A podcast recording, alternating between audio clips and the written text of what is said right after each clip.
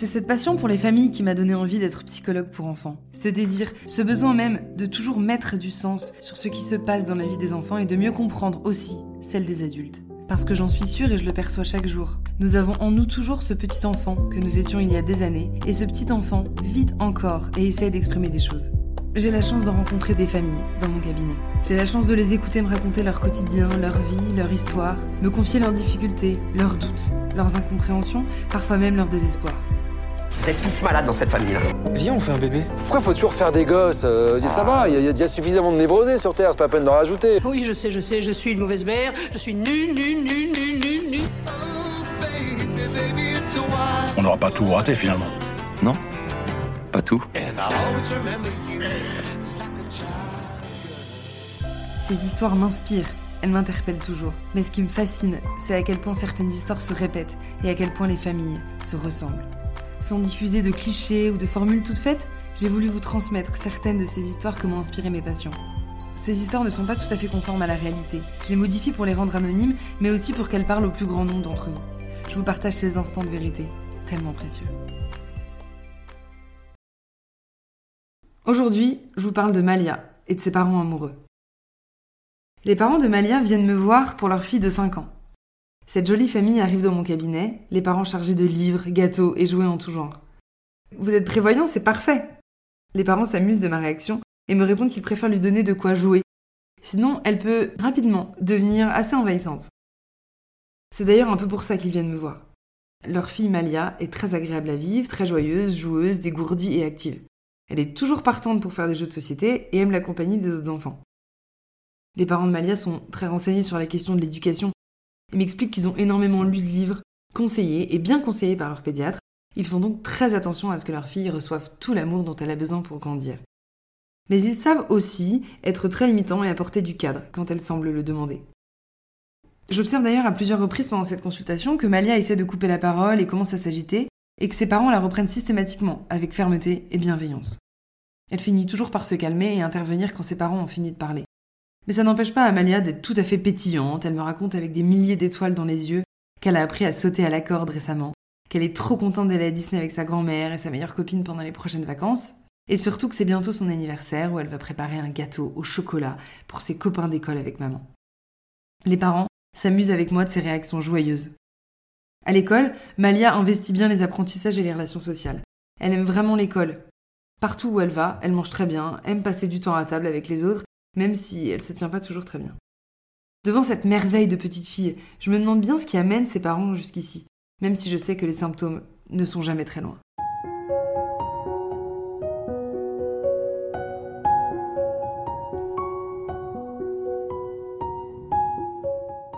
Concernant le sommeil, c'est un peu plus compliqué, me disent ses parents en cœur. Depuis toujours, Malia dormait très bien, d'abord dans son lit à barreaux, puis dans son nouveau lit cabane. Depuis quelques mois, elle refuse de s'endormir seule et ne supporte pas se retrouver seule en pleine nuit si par malheur elle se réveille. Alors au début, elle exigeait la présence de sa mère dans sa chambre pour s'endormir, ce qui pouvait prendre jusqu'à une heure ou deux. Heure pendant laquelle Madame restait auprès de Malia et ne pouvait pas bouger sous peine de réveiller le sommeil à peine arrivé. Et depuis environ deux mois, avant la consultation, elle refuse de dormir dans son lit et s'est donc installée une bonne fois pour toutes dans le lit de ses parents. Le rituel qui a été décidé par Malia est très précis. Ses deux parents doivent s'installer auprès d'elle dans leur propre lit jusqu'à ce qu'elle s'endorme, et une fois qu'elle dort, ils peuvent ensuite vaquer à leur occupation et passer la fin de la soirée ensemble. Une fois que les parents vont se coucher, ils ne préfèrent pas la remettre dans son lit par simplicité, parce que quand elle dort dans le lit des parents, au moins elle ne se réveille pas la nuit, et elle se réveille plus tard le matin. Bon, la maman de Malia m'avoue aussi avec un sourire en coin que le papa aime bien la garder dans leur lit, parce qu'il la trouve vraiment trop craquante quand elle dort.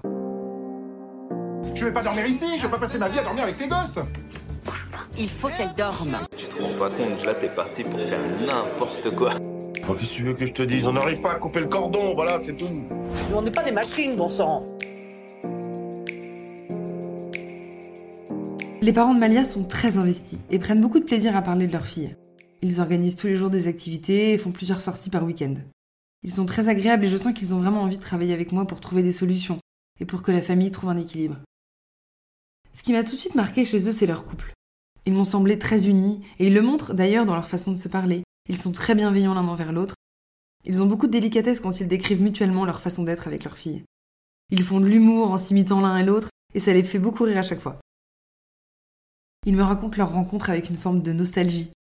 Ils se rappellent de leur mariage magnifique avec tous leurs copains, repensent à leur voyage de noces et leurs rêves de famille nombreuse et unie, avec beaucoup de joie et de complicité. Ils me disent à quel point ils s'aiment depuis bientôt dix ans et surtout le bonheur qu'ils ont, ou plutôt qu'ils avaient, de passer du temps tous les deux. Oui, parce que c'est plus vraiment le cas.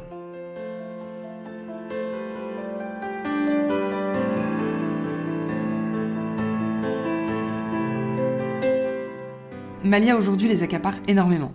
Globalement, leur couple aujourd'hui est complètement centré sur Malia qui prend largement la place qu'on lui offre. Ils n'ont presque pas de temps tout seuls sans elle, mais surtout, ils n'ont plus du tout de soirée en amoureux, même la nuit, ils partagent leur lit avec elle. Les parents de Malia finissent par me confier que leur rêve de famille nombreuse est loin derrière eux, parce qu'avec ce que leur fait vivre Malia, c'est même pas la peine d'envisager l'arrivée d'un autre enfant. Après ce temps de rencontre, d'observation et de mise en lien, c'est à mon tour de jouer. Alors je prends le temps de répondre à leurs interrogations.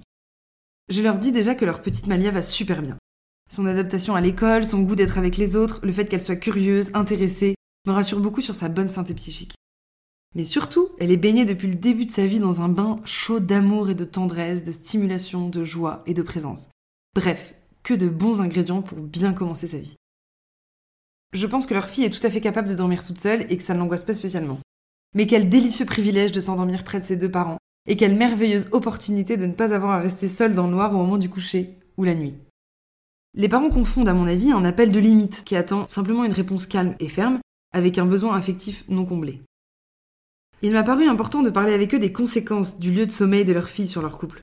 C'est devenu un aspect tellement important de leur dynamique relationnelle et ça veut dire beaucoup en réalité, puisque les parents de Malia acceptent de voir toute leur soirée en amoureux amputées et leur nuit séparées. Cette organisation me pose question, alors je leur dis quelque chose comme J'entends bien qu'il est plus simple pour vous de dormir avec votre fille, et j'entends aussi, monsieur, que vous trouviez votre petite fille craquante au moment d'aller vous coucher. Mais la saveur de la peau de votre femme, le bonheur de l'étreindre en vous endormant, est-ce que ça aussi, ce sont pas des choses délicieuses? Qu'est-ce qui me prend? Je me sens soudain tout drôle, comme si j'avais sur mon épaule. Qu'est-ce qu'il m'arrive aujourd'hui?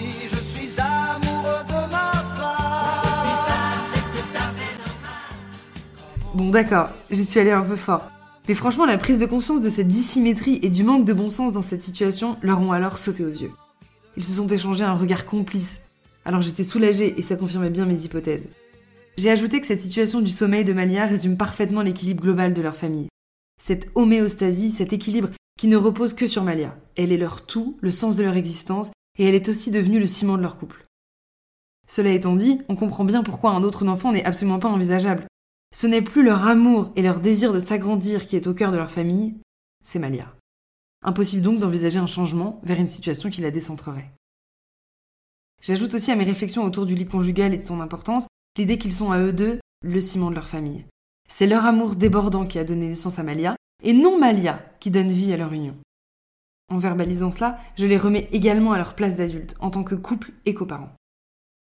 Oui d'accord, mais bon, concrètement, comment faire?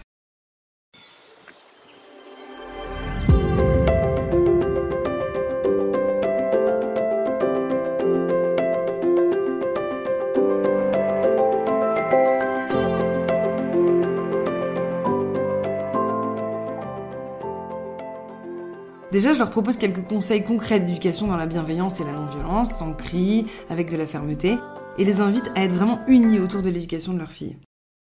Je leur propose aussi de dire à leur fille qu'à partir de ce soir, elle pourra plus du tout dormir avec eux, puisque le lit de papa et maman est vraiment réservé aux parents, et aussi parce que maintenant, Malia est une grande fille qui peut dormir toute seule. Bien sûr, elle pourra encore venir faire un câlin le matin dans le lit pour rigoler tous ensemble et faire des bisous, mais c'est tout. Prendre sa juste place, Comprendre qu'elle ne peut pas être dans une forme de toute-puissance, c'est aussi permettre à Malia d'avoir des relations sociales plus ajustées et donc plus sereines et agréables. C'est la remettre à sa juste place d'enfant. Je veux que nos caresses mêlées soient notre essence, que nos ivresses soient le fruit de réjouissance, que la tendresse soit toujours placée devant le temps qu'il reste à nous aimer. Je sais que les choses ne sont pas magiques et qu'il sera peut-être compliqué pour Malia de retrouver le chemin de sa chambre. J'imagine que les choses ne vont pas se faire sans difficulté et que les parents auront peut-être besoin de revenir me voir plusieurs fois pour ancrer les choses en eux et être bien sûr des bienfaits de cette nouvelle organisation. Mais je suis sûre que rappeler aux parents le rôle essentiel de leur posture, de confirmer au papa de Malia l'importance de sa présence auprès de sa femme et de sa fille, et le désir de se retrouver le soir en couple. Le bonheur de repasser des soirées ensemble va reprendre une place tellement importante qu'il sera difficile pour eux de revenir en arrière.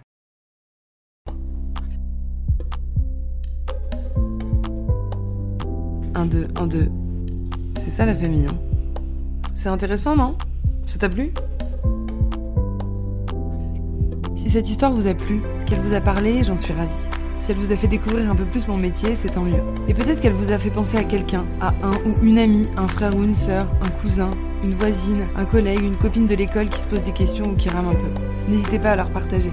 Parce que je suis sûre que quand on parle de l'essentiel, qu'on parle en vérité et qu'on s'entraide, la vie est tellement plus belle.